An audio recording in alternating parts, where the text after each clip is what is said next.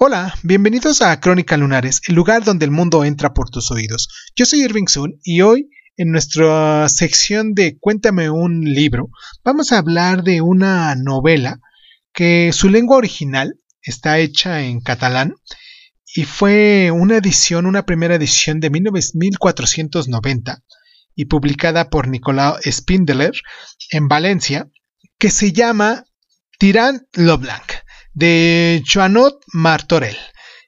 Y pues sin más ni más, comenzamos.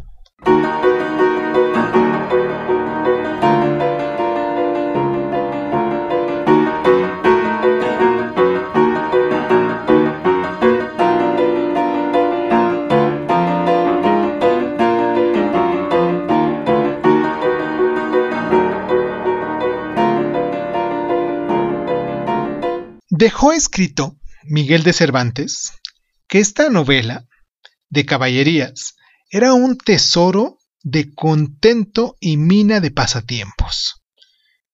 Joanot Martorell supo compaginar su experiencia como caballero con fuentes librescas como Ramón Lu, Boccaccio, Dante, todo ello enriquecido por una imaginación tan fértil como atenta a lo verosímil, porque Tirant Leblanc lo constituye una reivindicación de caballería y una corrección literaria de las ficciones fantasiosas que la exaltaban.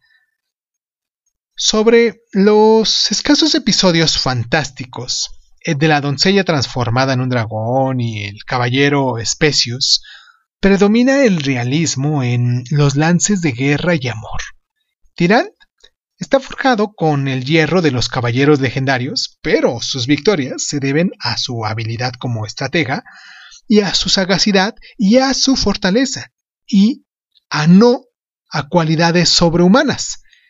Por eso es desazorado del caballo, se cansa y recibe heridas. Su itinerario traza una geografía real.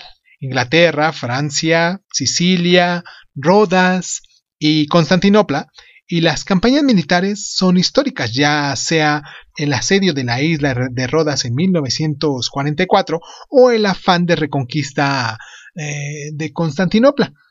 La novela conserva hoy una inmarcible frescura solo por su realismo, sino que, ante todo, por el humorismo y la traviesa sensualidad de muchos episodios. Por ejemplo, la escena nocturna en que la doncella Pandermavia hace pasar a Tirán al lecho de su amada Carmesina para que le acaricie a su placer mientras ella, de pie, coloca su cabeza entre los dos para que la princesa crea que es la creada quien la tiene a su lado.